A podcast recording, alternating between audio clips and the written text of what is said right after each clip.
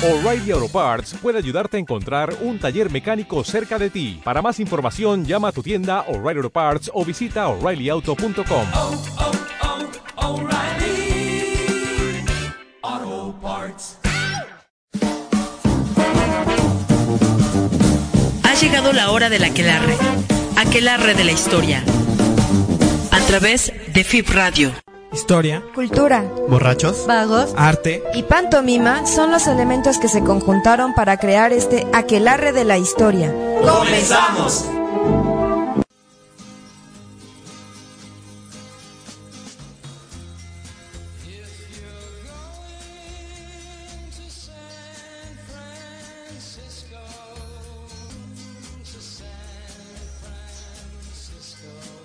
Hola, bienvenidos a una misión más del Aquelarre de la Historia. El último del año, ya, se van de vacaciones. Bendito Dios, ya no te voy a tener que ver. Ah, no, si no te he visto, creo que es la primera vez que compartimos programa. Después van a estar llorando con que me extrañan. Ay, por Dios, ajá. Bueno, sigue con la presentación del programa. Aquí el muchacho Parry, batallándole a los controles. Y, Todo pues, perfecto aquí. Como todo tú. Ajá. Ay, como todo, sí, cuando ya es el último del año quieren terminar bien. No tengas envidia, No, relájate, tranquilo, ajá. Y luego, Este, También aquí anda Miau, así es. qué milagro. Milagro tú, güey. Yo que yo he estado aquí los últimos cuatro programas. Yo estuve aquí el sábado pasado, no te vi. Ay, pobrecito. Pero bueno, ¿de qué vamos a hablar el día de hoy? Espérate, ¿y los otros dos? Ya se adelantaron, ¿no? Eh, sí, la mija se fue este a terminar de hacer la campaña electoral de aquí el señor. Acuérdate que es la Martita Sagún de aquí de este joven. Ajá. Y Sopi está este quebrando piñatas y esas cosas. Ah, sí, que hace piñatas, sí, que posadas, pero, Eso. pero no nos invita, ¿no? Exacto, no ahí Pi- no. Posadas exclusivas. Exacto, VIP, que tú y yo no tenemos cabida y menos este señor, ¿no? Ah, pues imagínate. No, pues no.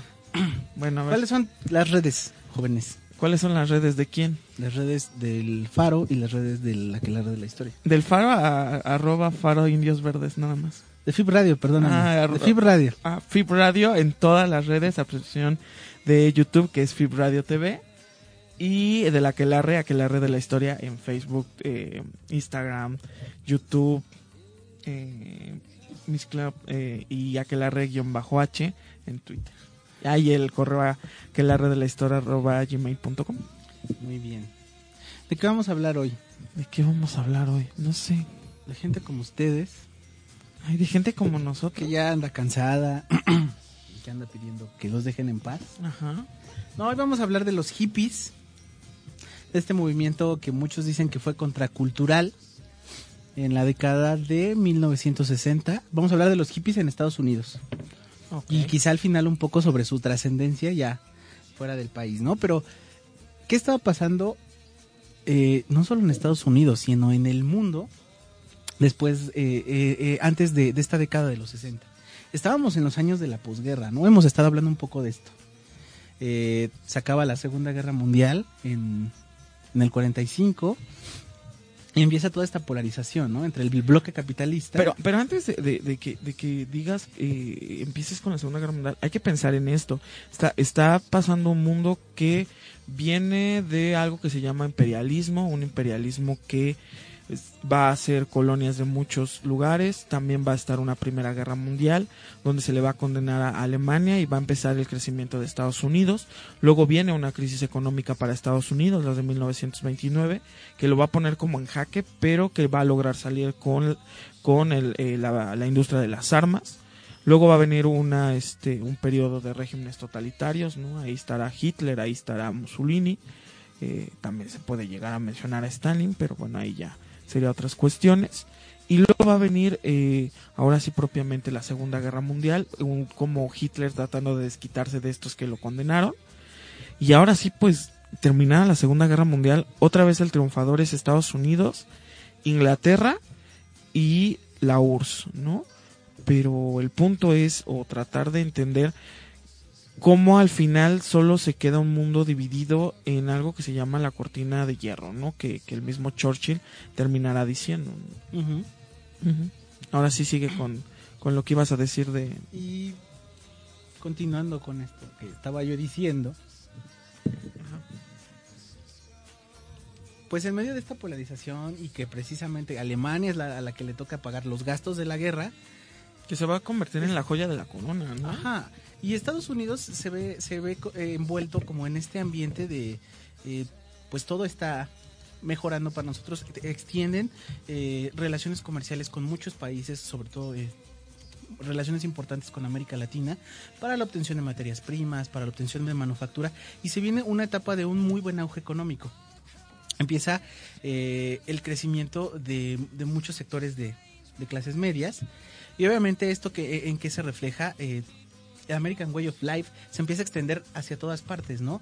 Esta forma de vida eh, moderna con lo, último en la tecnología, eh, los automóviles, estas casas más modernas. Y obviamente, pues ya, eh, por ejemplo, en el caso de los hijos, ya pueden te- tener acceso a una, a, una nueva- a, más oportunidades de educación. Y obviamente todo esto se refleja en el estilo de, vida, norteamericano, ¿no? Hay un ambiente de, por una parte de que pues, o sea, estamos todos bien, nos va muy bien, estamos muy contentos, pero a la vez, o sea, no, no- es- eso no garantiza como un, un poco esta... Que, que, que, que estuviera todo realmente tan estable. Porque la- muchas generaciones de jóvenes que estuvieron, les tocó el periodo de la posguerra y el inicio de la guerra de Vietnam, de Vietnam en 55, se resistieron, por una parte, a participar en, to- en todos estos encuentros militares, a integrarse al ejército y también a como asumir esta, esta forma de vida que decían, bueno, eh, te vas a trabajar, bueno, vas a estudiar, te vas a casar, vas a tener a tu familia, tu perro, tu coche. Sí, que era la, la idea del capitalismo, Ajá, ¿no? Esta idea de li- libertad y esta libertad que como tú la llamas representa a esta sociedad pareciera ser perfecta, ¿no? Que, que se dibuja con la mamá, el papá, los hijitos y yo voy a trabajar y pero que a unos jóvenes que no les tocó nada de lo que acabamos de narrar, ¿no? O sea, a ellos les tocó, digamos, que la parte que viene después de la Segunda Guerra Mundial, ¿no? A ellos no les tocó, o sea, sí habrán escuchado esas historias de Hitler y compañía y el Tratado de Versalles, pero que no son cosas que ellos propiamente vivan, ¿no? O sea, son como historias que por ahí suenan. ¿no? Y, y son jóvenes que les toca una, una etapa de vida más, de alguna forma más tranquila, Más cómoda. más cómoda exactamente. Y pues no, no tienen que verse como en esa misma necesidad quizá de sus padres y de sus abuelos de que trabajaron desde los 10, desde los 15 años y así. No, ellos... Sus mamás, ¿no? Ajá. Que puedan, que porque su papá se fue a la guerra o la, la primera o la segunda guerra mundial y que ellos, les, eh, a sus mamás les toca entrar, dejar el, eh, ser el ama de casa para convertirse en la señora que tiene que trabajar en una fábrica, ¿no? O sea, no les va a tocar vivir eso, ¿no? Les toca como lo bonito, lo cómodo, lo, lo que ya sus papás trabajaron, ¿no?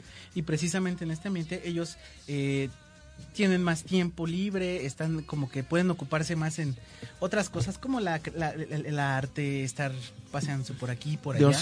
Y sobre todo, eh, precisamente en este ambiente de un poco de ocio, empiezan a cuestionar, ¿no? Yo no quiero ser como mi papá, yo no quiero ser así, yo no quiero que, porque mi papá fue abogado, yo tenga que ser abogado. Empieza como estos cuestionamientos y se empieza un poco también a dar eh, también esta, estas familias que protegen mucho a los hijos, ¿no? Te damos todo, eh, te, tra- te tratamos de resolver tus problemas. Y empieza como este ejercicio de un poco ¿Eso no de- se llama ninis? ¿No? pues, pues creo que sí estudiaban en ese tiempo. Ah, sí era ok. como un poquito más de. No sé ahora, ¿no? ¿Quién sabe? Ajá. Este. Ya Hasta, hasta me, des- me desconcentra. Ah, sí, bueno, el caso es que precisamente empieza a ver como eh, pequeñas evidencias de que esa estabilidad social no era tan cierta, ¿no? Los jóvenes empiezan a evidenciar que hay papás alcohólicos, que hay mamás este, que están siendo engañadas por los esposos, porque este modelo de vida también en la clase media incluye pues la casa chica, ¿no? Eh, mi mamá eh, está en su casa, pero mi papá también tiene la casa chica, su otra mujer, sus otros hijos. Empiezan estos cuestionamientos y viene eh, por una parte primero el modelo del, del rebelde sin causa, ¿no? No nos integramos este, a, a estas cosas. Y aunque se le trata de ver como un poco contracultural esta, esta parte del, del, del, del rebelde sin causa, que empieza también mucho con, eh, por una parte con, con la música de Elvis y después este, con películas como la de James Dean de Rebelde sin causa, eh, pues no hay tanto como precisamente un, un proceso de contracultura de oposición, porque a final de cuentas lo que se consolida en ese momento es eh, un mercado y una, y una cultura de consumo de los jóvenes, ¿no? Eh, no, no están precisamente en ese como querer eh, tratar de resistirse a integrarse a un sistema, están integrándose ellos mismos al sistema al adoptar, eh, si el mercado me dice que ser joven es bailar, eh, Rock and roll. bailar rock and roll, eh, salir, eh, las mujeres usar minifalda y todo eso, eh, pues empiezan a entenderlo quizá como una forma de rebelarse, ¿no? Pero también se están integrando a la vez a un sistema. Sí hay muchas transformaciones, sobre todo creo yo que ya hacia empezando la década de, de los años 60, Ujú, un poco este influye mucho la liberación sexual. Por una parte, eh, ya como que se empieza a, a tratar, no en todos lados, pero ya como que se, se cuestiona, pues ya la, la virginidad no, no, no, es... ¿Tiene cavidad o no? Exacto. ¿no? Era como un asunto muy mustión, ¿no? Así de doble moral, de... Y, y eso es lo que, lo, lo que, lo que vamos a ver en, es- en estos primeros años. Lo que estamos viendo es cómo estos jóvenes que al tener tanto tiempo y tener tanta ociosidad, pues empiezan a cuestionar elementos que ya estaban ahí, ¿no? Elementos que serán sumamente importantes, pero sobre todo lo que, lo que, lo que a mí me interesaría resaltar un poco de lo que acabas de decir, es cómo esta sociedad eh, bonita y agradable que se vendía y que se trataba de hacer, ¿no? que, que, que estaba ahí muy, muy padre, por el fondo se está, se está rompiendo y se está empezando a, a desquebrajar en diferentes elementos que no se hablaban en ese momento, ¿no? Hablar de que, de, de como tú lo acabas de decir, de un amante, hablar de una mujer que ya no sea virgen, o sea, hablar de estos elementos como que ya no son bonitos, que, que incluso hasta eh, las cuestiones religiosas empiezan como que también ya no a funcionar dentro de este modelo, ¿no? Y que se empieza a cuestionar hasta ello, ¿no? Sí, esta transición creo que tanto en lo económico como en lo cultural genera muchas rupturas, ¿no? eh, ya no se empieza, ya, ya, ya, ya se, se contrapone un poco esa visión tradicional eh, de las generaciones que en ese momento son quizá las que tienen más años viviendo con las de los jóvenes, ¿no? Que quieren como gen- generar su propio estilo de vida y obviamente esto está chocando. Te digo, empiezan esto de, la, de los movimientos de liberación sexual. Por una parte, eh, eso está también empieza a tomar mucha fuerza, si bien desde antes existía, pero empieza a tomar mucha fuerza el movimiento de liberación sexual, pero de la mujer. Eh, también eh, por aquellos años, eh, iniciando la, la década de, de los 60, empieza el auge de la, la píldora anticonceptiva. Entonces es, es mucho, yo, yo mucha gente, este, este mundo se acabó por culpa de la, de la píldora anticonceptiva, ¿no? Sí, porque se supone que la mujer nada más funcionaba para cuidar a los hijitos y para tenerlos, no, Y no, existía. la mujer ya podía decidir sobre su cuerpo, sobre su forma de vida y, Y sobre con quién se acostaba, o sea, fácil y sencillo, ¿no? O sea, que, que ya no era necesario tener que casarte para tener una pareja, o sea, algo que no se podía pensar antes, o sea, a fuerzas tenías que as- casarte con alguien para supuestamente vivir el amor. Ahora ya no, ahora el amor ya es libre y entonces ya puedes hacer lo que quieras, ¿no? O sea, ya, ya puedes disfrutarlo de otra manera. Y entonces, precisamente, para ir cerrando este bloque, eh, empiezan dentro de esto, por una parte, desde los desde la década de los 50, es- esta generación de escritores, la generación beat, Jack Kerouac, eh, Allen Ginsberg, eh, Bukowski, muchos otros, que empiezan eh, como esta parte de este proceso de resistencia de, a integrarse al sistema, ¿no? Ellos todavía no son hippies, ¿no? Pero ya desde ahí se les empieza a muchos de ellos a reconocer, no como hippies, sino como hipsters, que es muy distinto. ¿Y al por qué miras a, ahora. a Parry? Pues es que él, él dice que es hipster. ¿Yo? Es, es muy distinto al hipster Ajá. porque era precisamente eh, ligado a los grupos este, afrodescendientes. Eh, sí era como vanguardista, pero eh, no, no, no andaban así como tan bañaditos, tan limpios. No, al contrario, eran borrachos, usaban drogas, estaban sucios. Y un poco retoman de ahí esa idea como de la liberación eh, del, contra el sistema. Eh, se- te digo, empiezan los movimientos de liberación sexual, los cuestionamientos políticos y esta idea como de decir queremos ser libres y también queremos de alguna forma esta idea de paz, ¿no? Esto va a influir eh, hacia la década de los 60 en el grupo que se, que en, en los grupos que se van a decir hippies, ¿no? Yo creo que ustedes sí vieron Forrest Gump, Yo no vi. la película que marcó la vida del sopilote. Pues el sopilote, pero... Pero luego platicamos de de eso, así vale. cerramos el bloque. ¿A dónde vamos, este joven Parry? Vamos con una canción. California Dreaming. Regresamos. fue.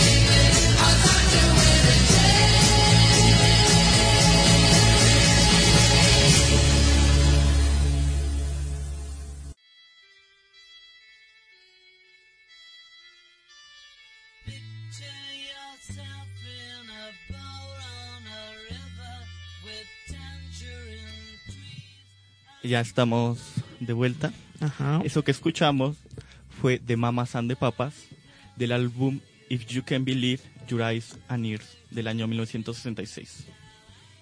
¿Quieres decir Ay, algo sí, más? que, que sí veniste hasta que escuchamos tu voz.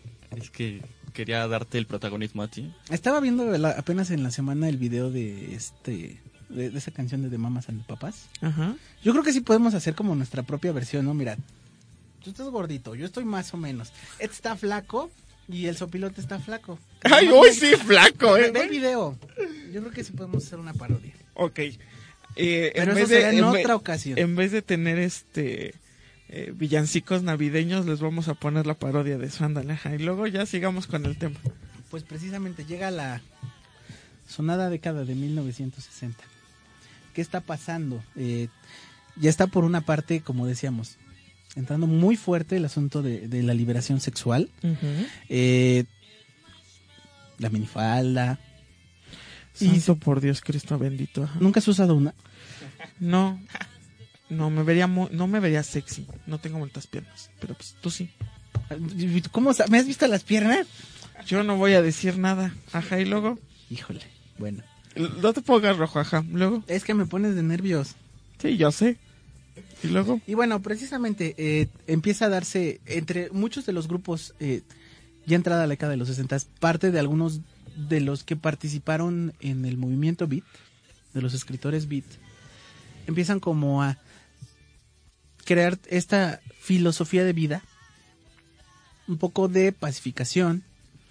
Sobre todo una pacificación que viene de, de lo que está pasando en ese momento de la guerra con eh, Vietnam, que está siendo muy cruel, que va a ser muy cruel, que está surgiendo ahí, que está empezando a, a, a generar, que también quiere hablar sobre lo de la Segunda Guerra Mundial y que también, de paso hay que decirlo, está como ahí latente la amenaza en que, tre- en que llegue la tercera entre Rusia, entre la URSS y, y Estados Unidos y entonces todo el mundo está parado de pestañas a ver en qué momento sucede. ¿no? Y que además Entonces- casi casi va a ser el fin del mundo, ¿no? No, exacto, ¿no? Y aparte porque ahora tienen armas nucleares, peor aún que antes, ¿no? Y en medio de todo esto eh, están pues estos escritores que se tratan de hacer notar, de hacerse ver y decir, sí, o sea, su mundo capitalizado es perfecto, pero aquí estamos nosotros, que somos una oposición, y tratan de empezar. Como a- a empujar y a más criticar, partes. ¿no? En este caso, por ejemplo, hay dos escritores, Kim Ujú. y Neil Cassidy, que junto con muchos otros eh, juntan, eh, se, se reúnen y jun- se, se- se agrupan llamándose los Merry Pranksters, algo así como, como los bromistas.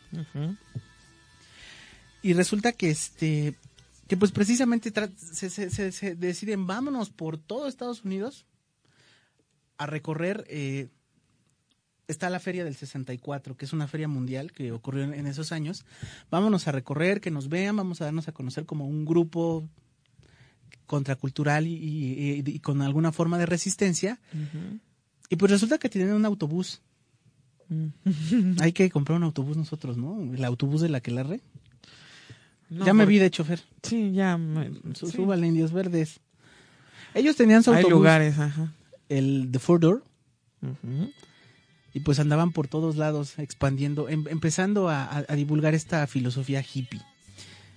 Y pues realmente tuvieron mucho éxito. Empezaron a pegar entre muchos jóvenes que pues se sentían atraídos, eh, sobre todo porque les eh, representaba la oportunidad de salir de, de, De su cascarón, de su mundo. ¿no? Y, y de, y de- y de eso, eh, de, de ese, mm, ¿cómo decirlo?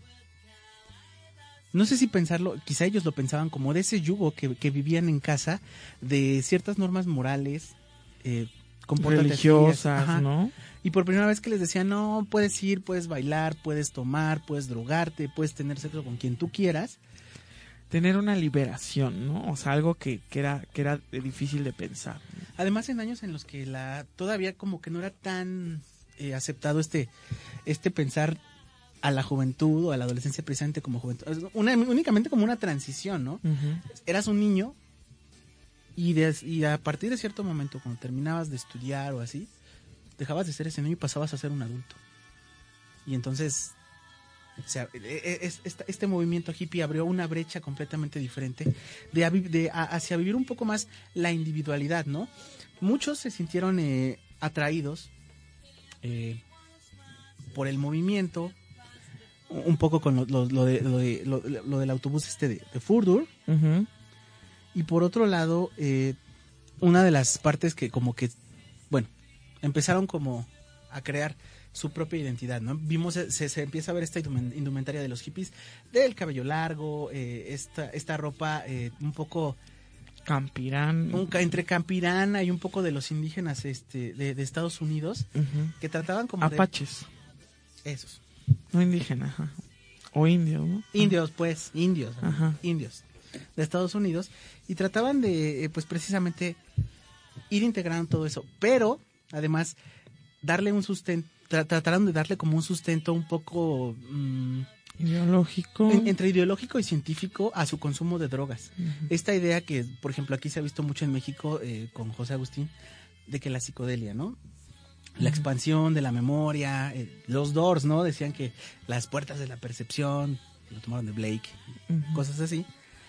Sí, llegar a, a- a ir más allá, no tener una, una filosofía un poco más abierta, a tratar de explorar nuevos mundos y nuevas cosas, ¿no? Y aparte, o sea, esto de la psicodelia, por ejemplo, este Humphrey Osmond es el que había creado desde muchos años antes la, eh, la idea de la, de la psicodelia, hizo experimentos con, con varias personas, pensando que la, la mente se podía expandir eh, a partir del uso de, de, de ciertas sustancias, ¿no? Y pues los hippies dijeron, de aquí somos, ¿no? De aquí nos vamos a expandir. Y pues desde ahí empezaron a sustentar. Vamos a hacer nuestros grupos que rechacen al capitalismo, eh, que rechacen como esta excesiva comercialización de todo. Vamos a llevar una vida eh, más sencilla, más común, Sí, romper con lo que se venía te- teniendo, ¿no? Eh, y empezaron a formarse comunas en todas partes. Sobre todo donde más se vio es en, en el estado de California. Eh, muchísimo de... Que era una comuna. Un grupo, o sea, simple y sencillamente un grupo. Varios de... Así como, ¿viste la película del Señor de los Anillos? Cuando todos dijeron, Esa era una comunidad del anillo, ¿no? sí, pero es algo parecido. Ah, ok. Así, estos- eh, así como ahí dijeron, nosotros vamos a romper el anillo, estos dijeron, Vamos a nosotros romper vamos el a- orden. Vamos a prender un churro. Yo voy, y yo voy, y yo voy. Ok, ok, ajá. Y pues ya alguno tenía a lo mejor eh, un carro, una camioneta, algún garage. Y decían, no, pues ahí vamos a llegar todos y ahí vamos a vivir. Y pues a compartir de lo que tengamos, ¿no? Sobre todo de drogas y cosas así. Además, este compartir también iba un poco con ese sentido de, De libertad. de libertad y de, y de que eh, ta- ta- también compartir eh, sexualmente, ¿no? Pues si te gustó el, el parry, pues, y él también, pues ahora. No te proyectes en mí, cariño, ¿eh? No te proyectes en mí, ajá. no, no, no. Ajá, y luego. Y pues empieza, ¿no? A, a crecer y a crecer este movimiento. Hay algunos, eh, muchos de los músicos de, de la época empezaron a retomar esta parte, ¿no? Está el caso de Jimi Hendrix, eh, Janis Joplin, eh, y empezaron los grandes conciertos, ¿no? Está el de, bueno, en 64 fue también el, el año del, el, el verano del amor, Uh, que obviamente, eh, no, 67. ajá. 67 fue el verano del amor y que ahí empezaron ahí también diversos conciertos, pero quizá el más recordado es el de 69, el de Woodstock en, en Nueva York, que dicen que fue medio millón, un millón, Sí, que no se tiene una de- cifra ajá. segura, ¿no? pero que eran hippies por todos lados, ¿no? Que se desvestían, que bailaban, que se drogaban, que estaban pasando Teniendo sexo a lo más no poder, felicidad y alegría completa, ¿no? Que, que se tenía una cantidad eh, pensada de, de cuánto iba a ser y que terminó siendo que terminó siendo lo contrario no o sea que, que fue manifestándose de una manera muy grande. Incluso se tenía pensado en hacerlo en otro lugar y la gente empezó a manifestar a decir no no no yo no los quiero aquí y por eso se cambió de lugar no se buscó como una un lugar donde hubiera una granja que les prestara no Lo cierto es que empezó a haber como un poco ciertas divisiones internas entre los hippies. Había quienes decían que, pues así dentro de las comunas nosotros vamos a hacer estos grupos pacíficos, que vamos a pedir la paz, que vamos a pedir amor. Y empezaba también a haber otros grupos que trataron de ser más radicales, ¿no? Están los hippies, por ejemplo, eh, que trataban de decir, bueno, sí vamos a tomar estas ideas, pero vamos a manifestarnos de otras formas, ¿no? Está por ahí, este, hay una anécdota de, de que un grupo de, de- de- de hippies, de los más radicales, eh, en, en- en cerca de, de años electorales en Estados Unidos presentaron a su propio candidato, ¿no? Que era un puerco. Eh, cosas así. Eh, pero realmente así como que tuvieran, o, o sea, trataban de ser muy radicales, de desapegarse de, de ciertas ideas eh, ligadas a este sistema capitalista, pero a la vez, en, en medio de esta ra- radicalidad, no había, no, no llegó a haber como propuestas eh, muy ¿no? sólidas. Se llegaron a, cre- a crear comunas eh, en algunos lugares, algunas todavía eh, perduran, pero lo cierto es que durante los años 60 sí fue como... mm, llegó un momento en el que se volvió más como una moda, más que un movimiento, y precisamente creo que algo de lo que... eh, por lo que pasó eh, eh, el movimiento hippie fue que se fue transformando más que un movimiento pacifista en un movimiento hedonista en donde ya no era nada más este es que nos identificamos con esta demanda de paz contra la guerra. Ya no, no estamos en contra de la guerra de Vietnam. No o sea lo que nos interesa a muchos lo que les pasó fue que les interesó más esto de vamos diría Armando Palomas vamos a ponernos marihuanos y este los que se iban a drogar los que iban a tener sexo con cuantos pudieran Sí, como que de libertad se convirtió en un... como te decía, en un, en un hedonismo. Ujú. O sea, se volvió más individualista el movimiento. Sí, y, y que pegaba más en las ideas capitalistas, ¿no? Claro. Que, que reforzaba la idea más que ir en contra de ella, ¿no? Pero, ¿qué tan... ¿Qué tanto tuvo que ver que los empezaran a reprimir que el propio movimiento se eh, terminara en esto, ¿no? En hedonismo, más que seguir uh, una parte política ideológica. ¿Crees que, o sea, crees que eso influyó? Pues Que finalmente por todos lados se veían reprimidos por sus padres, por los propios políticos, por la policía. O sea, ¿eso, eso finalmente les afectó o nada tuvo que Pues, yo ver? creo que precisamente esa situación como de, de combate contra las figuras de autoridad, tanto de la Pues familia porque como del al final Estado. su- su- surge el movimiento por ello, ¿no? Ajá, o sea, ir en contra que- de son eso, los ¿no? que le dan ese surgimiento. Pero yo, yo pienso que el movimiento hippie va como entrando en un declive en Estados Unidos, porque en otros lados fue otra cosa. Eh, van entrando en un declive gracias a la proyección que le dieron los medios de comunicación. Estados Unidos sí tenía la posibilidad eh, de mandar imágenes a Europa, a varios Y hay lados. que entender que la televisión, la radio van a funcionar como grandes eh, expansionistas de este tipo de ideas, ¿no? Y precisamente creo que, o sea, más que allá la, más que la filosofía que pudo haber tenido el movimiento hippie en, en, en un principio, los medios se encargaron más de resaltar esta parte, ¿no? Es que se drogan, es que tienen sexo, es Sí. que, Como verlo como algo malo, ¿no? ajá. Y a final de cuentas, yo creo que como un joven de 15, 16 años, tara, tan, tara, tan, tara, ta- ah, no, esta es otra historia. Este, pues ver la oportunidad de eso simplemente y, y- y en un ambiente eh, social donde pues para los jóvenes ha sido una vida para los jóvenes de clase media ha sido una vida más más sencilla sin tantos esfuerzos pues también se les hace fácil agarrar e irse no.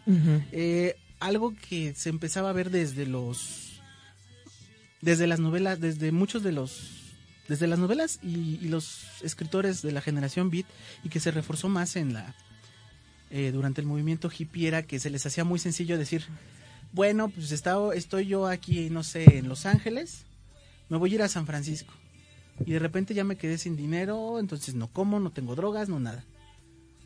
Pues le mando un este telegrama a mi a mis papás y me mandan dinero O sea, en vez de, ir, o sea, el movimiento lo que va a suceder es que pareciera ser que es como un círculo vicioso, ¿no? O sea, que lo que se supone que va en contra cuando termina de dar, eh, pues eso, productos y dar cosas, pues entonces tienes que regresar al punto de origen, al punto donde se supone que estabas criticando, donde se supone que estás viendo como algo que te está oprimiendo, pero le terminas pidiendo ayuda, ¿no? O sea, como que va a chocar un poco con uno con el otro, ¿no? de hecho o sea yo pienso que uno de los volviendo a lo, a lo que preguntabas hace un rato creo que los medios de comunicación le dieron mucha proyección como un medio de liberación eh, hacia, hacia, hacia, una, hacia una condición como de explotar los placeres. Pero a lo malo, ¿no? Pues no tanto a lo malo, pero sí excesivamente. Ajá. Eh, y precisamente creo que eso desencadenó que es- eh, mucho de lo que se pensaba del movimiento hippie fuera perdiendo fuerza. Eh, hay libros eh, que han documentado que en la década de los años 60, sobre todo en la segunda mitad, cuando ya estaba en su mayor auge el movimiento hippie, jóvenes y jóvenes iban siguiendo a todos los, todas las caravanas que se iban y, de, y eran jóvenes que duraban en el movimiento tres meses, cuatro, medio año. Y después eran, eran detenidos y ya los encontraba la policía. Y casos de tan solo de un año, 100, 200 mil jóvenes, este, que eran en algún momento encontrados o detenidos en la calle, eh, sucios, eh, enfermos, con enfermedades de transmisión sexual, eh, y únicamente pues lo que podían hacer los que sobrevivían claro. Únicamente lo que podían hacer por ellos era pues decirle de dónde eres y los llevaban a sus a sus casas. Entonces los volvían a regresar con sus papás y sus papás les decían bueno ya te fuiste ya hiciste ahora sí regresas al, al, Al modo de carril. vi- al, al carril al modo de vida que te dimos y te volvemos a integrar a este sistema y ya te vuelves una este O una, una Un hombre de figura. bien. un hombre de bien Qué bonito. como el ¿no? sopilote ¿no? Él se tuvo que romper la espalda para volver a ser un hombre de bien. bien, pero pues ni modo. Todo para Pero andar sus de padres lo hippie, consiguieron. regresar al camino, al, al ser bonito. ¿No lo has visto cuando está lavando eh, y se pone que soy un hombre responsable? Eh, ¿A qué? Vamos a cerrar este bloque y ¿a qué nos vamos entonces? ¿Otra canción? Otra canción de Procol Haru. Procol, sí. Regresamos.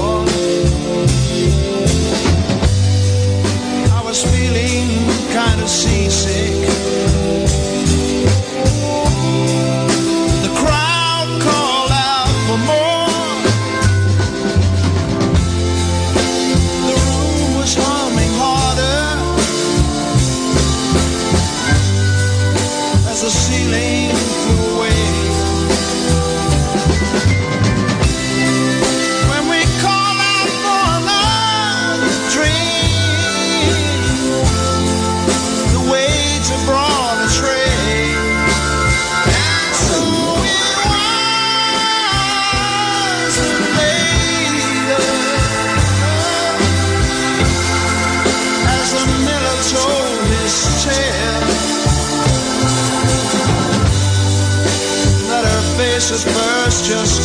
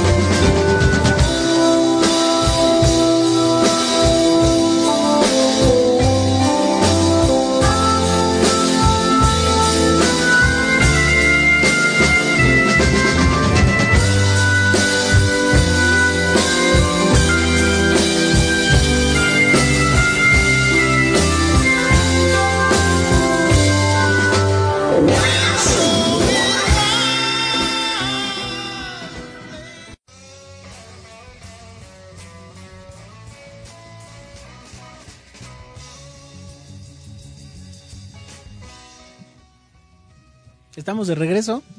No te duermas, ya ves. No, no, no. Y eso que escuchamos fue A With Shade of Pale. ¿De quién, Parry? Procol Harum. De. Bueno, yo lo encontré que es de un. Precisamente de un sencillo que se llama Waiter Shade of Pale. Del año del 67. Que fue como un hitazo, ¿no? En, en aquellos años. Sí. No. Qué profundo Sí. eres, Parry. Me encanta Sí. tu profundidad. Parece este, de esos que prueban los sonidos Bueno. en las colonias. Sí, sí. Probando. Probando, probando. Un, Dos, dos, tres, dos. dos. Y bueno, el movimiento hippie, Ajá. otra de las cosas que catapultó, creo yo, fue eh, la parte cultural. Y en esto creo que lo que más se le recuerda es, es la música. ¿Qué, qué, qué, qué música conoces tú de los hippies, este, Ya Miau? te dije que yo no conozco música, que RBD no entra, pae. No, no. Exacto. Yuri y compañía, no. Yuri. Este, él me mintió y esas cosas, ¿no? Mira, me dijo no- que me amaba y no era verdad. Exacto, pero bien que te la sabes. Si las hemos cantado juntos en el karaoke. No, jamás lo he negado. Pero esa no es la música de los hippies, ¿o sí? Pues de los de ahora tal vez. Esos son hipsters, Ah. dolidos, ¿no? Pero no, esos no. Entonces tú eres un hipster dolido. No, acá mi vecino. O sea que jamás has escuchado a Janis Joplin, Ah, The Beatles. Ahora, como se diga, no sé. los Beatles. Ah, los, los Beatles. ¿Tú qué conoces de, de- de esa música hippie? A ver, cuéntanos, padre. Mm, ¿Qué conozco? ¿Qué grupos conozco? Ajá. Pues Jimi Hendrix. Y, eh, lo de Air, Air- Airplane. No sé. No, Jefferson Cream. Airplane. Ajá. The Cream no, no, no son, ¿verdad? Ellos son más ya. The Cream. The Cream, sí. Los Beatles con el sargento. Eh, Eh, la parte de los de los Rolling que también se metieron a la psicodelia, toda esa onda. Mm, Pero ya fue como un poquito más tardía, ¿no? ¿Con ellos? Pues sí, pero pues, o sea, finalmente también se vieron influenciados por el movimiento hippie y la psicodelia que surge en esos momentos, ¿no? Los Doors. Los Doors, ajá, ¿qué más? Si le preguntas al sopilote, este... Háblame de un grupo hippie, te va a decir, este... Los Creedence, porque salieron en, en Forrest Gump. sí, neta. Yo, yo le pregunté la otra vez. ¿Cuál, can- ¿Cuál canción dices, este, sopilote? Ah, esa cuando Buba le... Cuando vale? Qué fuerte. el este movimiento hippie va entrando en declive empezando la en Estados Unidos va entrando en declive eh, empezando la la década de los la década de 1970 por una parte estos grupos po- por, las divisiones que se empezaron a dar con estos grupos eh, como más radicales Ajá. y por otra eh, en medio como de esta y que fue también como toma- tomado como algo para hacer mucho eh, alarmismo por parte de- también de los medios de comunicación el asunto de Charles Mason Mm, Mm. que también o sea Del, falle- del fallecido Manson. del recientemente fallecido. Manos, ajá. exacto que pues precisamente al andar con su pelito largo tener así como su grupo de seguidores y consumir drogas pues este es un hippie no los, los asesinatos que cometió, entre ellos el de una actriz, ¿no? Sharon Tate, pues hicieron muchísimo ruido y golpearon muy fuerte a- al, al movimiento hippie. Y este empieza pues a decaer. Y además, o sea, teniendo a final de cuentas el auge de la de las drogas y demás, empieza a entrar nuevos movimientos musicales que obviamente ellos traen nuevas modas. Empieza la música disco. Y pues pareciera que poco a poco se va desdibujando el, Algo que parecía ¿El que iba a explotar. años? eh, como por 72, 73. Todavía así como muy este muy underground dirían muchos. Pero sí, ya ahí empieza a haber un poco de, de punk, que precisamente es como una respuesta al, a la música disco. Este, que, que era como un poco más fresa, más... O sea, que parecía ser que más bien dicho representaba todo el sistema, ¿no? Mucho más comercial, sí entraba Ujú. en, ese, Sí, sí, sí. en ese mercado, ¿no? La música pues, sí está pensado para grandes masas, para Vender. fiestear. Fiestear, ¿qué Pues era para eso? eso. pues sí, Era para estar en la disco, estar bailando. Pero es que tu palabra sonó muy, como muy hipster. ajá. Él es hipster. Sí, ya lo sé, Porque, pero que- festear. Sale esta película de John Travolta, ¿no? De Ah, esa ¿Vaselina? Nunca me. No, no, no, no, no, donde bailan. Este, música. Saturday. Ay, Saturday Nunca Night. me gustó esa película, me aburría mucho. Y también sale Vaselina. Obviamente. que es como un poco también medio de repente suena muy disco no a mí me da un poco Es esa que es impresión. entre rock and roll con- cruzado con otros elementos, ¿no? exacto pero bueno empiezan otros eh, empiezan otros movimientos musicales que obviamente van haciendo van atrayendo la atención otra vez de los jóvenes y aquí ya estuvimos, yo ya vi, ya, ya no me hallo aquí. Vámonos, ¿no? Sí, el movimiento se empieza a desquebrajar y empieza, pues como que ya no, a, a ya no ser realmente un, un movimiento que vaya en contra, sino que va quedándose pasado, ¿no? Como que a frente a lo que llega. Lo cierto es que, pues a final de cuentas, trascendencia tiene hacia muchos lados.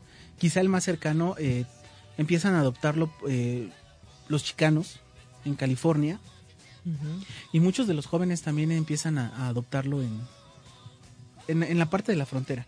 Los jóvenes que de Estados Unidos, como son menores de, de edad, hasta- en Estados Unidos, en Estados Unidos la, la- la minoría era hasta los 21. Ujú. En 69 en México se cambia a los... En México también era a los 21, pero en 69 se cambia a los 18. Entonces muchos jóvenes de Estados Unidos vienen acá a Tijuana y le dan mucha influencia eh, del blues y de mucho de mu- mucha de esta música eh, hippie que traía como esos eh, e- e- esa influencia del movimiento hippie a grupos, bueno, primero a músicos como por ejemplo eh, ya anda por allá Carlos Santana, acá está Javier Batis, este y muchos grupos en Tijuana empiezan como a, a retomar esta parte con un, un poco con el blues, con el rock pro- progresivo y empiezan este se empieza acá a dar en México lo que es, se, se le dice mientras allá estuvo allá fue la lo que la, la, la- la ola inglesa. Acá en México también llegó la ola inglesa, pero también llegó la onda chicana. Todos estos grupos que venían del norte y que traían todo ese todo, todo, todo ese bagaje cultural de lo que se estaba haciendo en Estados Unidos y que aquí no se vendía. Entonces, pues Woodstock es en 69 y pues nada más pasan un par de años para que aquí digan, pues, aquí, se seguía siendo hippie. Hay que señalar eso, ¿no? Y se siguió siendo hippie hasta los 80, ¿no? muchos decían eh, que todavía los 70 eran unos años muy hippies, ¿no? Eh, de hecho, pues como que se, se bajó un poco también con la disco, pero aquí empezó más el punk a finales de los 70s, Ujú. este, todo el techno en los 80s. Pero en 71 aquí se hace el, la versión del Woodstock, del Woodstock de región 4, ¿no? Que es el, el festival de Avándaro que también fue pues trató de ser como un intento de de, De dar respuesta a esos jóvenes que también claro que también es bajo circunstancias muy distintas. Porque si bien hay eh, un eh, también un ambiente como de crecimiento económico eh, ya para la década de los 70 ese crecimiento económico en México ya empieza a desgastarse. Eh, ya empieza a haber más descontento social. Eh, se venía del del del halconazo de junio Del 68. de, del 2 de octubre del 68 y había habido movimientos eh, como el de los médicos El de los 65, y el ferrocarrileros. de los ferrocarrileros, ferrocarrileros en 50 y 6. 50 y- 5. 59 No, a finales de los 50 por ahí. ajá. ah, qué mal historiadores con fechas somos. qué ajá. bárbaro eh Sí, ajá. regrésense al- A la primaria, ajá. Y luego. Y este Y que además empieza como, también estos jóvenes como que también empiezan a manifestar pues esto, ¿no? Que, que ya no están de acuerdo con con esta pasividad que están sus papás de pues de, de no poder criticar el sistema, de no poder decir nada. Y obviamente los papás se justifican, bueno, es que a ti no te tocó vivir revolución mexicana, bueno, lo que llamamos hoy revolución mexicana, andarse peleando unos contra otros, y que ahora pues a ti te toca en apariencia lo bonito, el 6% del milagro mexicano, disfrútalo en vez de estarte quejando, ¿no? Pues sí, pero ese 6% al final tampoco está llegando a mis manos, ¿no? Que- no realmente la sociedad no es- está viendo no ese sé, es- es- ese crecimiento económico, ¿no? Entonces empieza a, a ver ese descontento que se refleja en los jóvenes, pero aquí hay mucho más conservadurismo. Aquí, o sea, Sí. tan solo 68, el junio del 71, todos esos ejercicios represivos que daban cuenta de que los jóvenes no tenían una, una voz, no tenían opinión, pero desde la música se estaba empezando a, a canalizar, ¿no? Estaba habiendo uso de drogas más adaptado acá, ¿no? No había, no, no todos podían pagar LSD Ah, y pues demás, sí, entonces pues no, no había pues, varo, hijo. pues, cemento, Somos, fíjate que éramos eh, tercer mundo, güey, o sea, no más. O región Entonces, 4. El, el, hippie, el, el hippismo se, se adaptó acá, ¿no? A- a- aquí perdió la H y tomó la J. Entonces, este. Pues bueno, fue, fue como quizá la trascendencia más, más cercana. Eh, y bueno, digo, se nos va acabando el tiempo. Algo que a ti te gustaría más decir de los de los hippies, además de que te hubiera gustado ser uno. A mí no, a ti sí te hubiera gustado ser un hippie. No, me, Me, pare- me, me parece que tenemos aquí, pues esto, ¿no?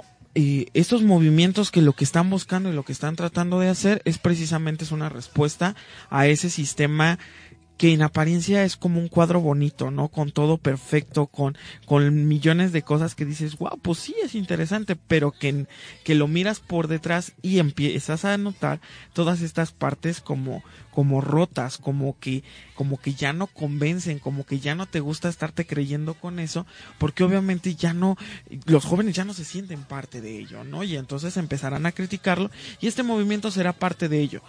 Que lograrán o que no lograrán, eso ya puede estar ahí en juicio, pero de que tratarán de ir o de tratarán de, de romper con algo, pues está ahí, ¿no? Y creo que es sumamente importante entender eso, ¿no? Es, estas primeras críticas a ese sistema bonito y, y ordenado que, que proponía el, el mundo capitalista, ¿no? Joven Parry, usted que se dedicó a una vida del arrabal y el maledar y ahora es un godín reintegrado a la sociedad. es la verdad. Nadie aquí Todo eso es falso, para empezar. Solo es Godín. Es lo primero que diré. Nunca tuve una vida de excesos. Vas a manchar su, su imagen pre-campaña, sí. Ah, no, ya está en campaña, señor. Ya, ya puede. No, yo también eh, creo que la importancia de estos temas, mm, sobre todo, o- muestran como que esos quiebres que hay siempre entre generaciones. ¿no?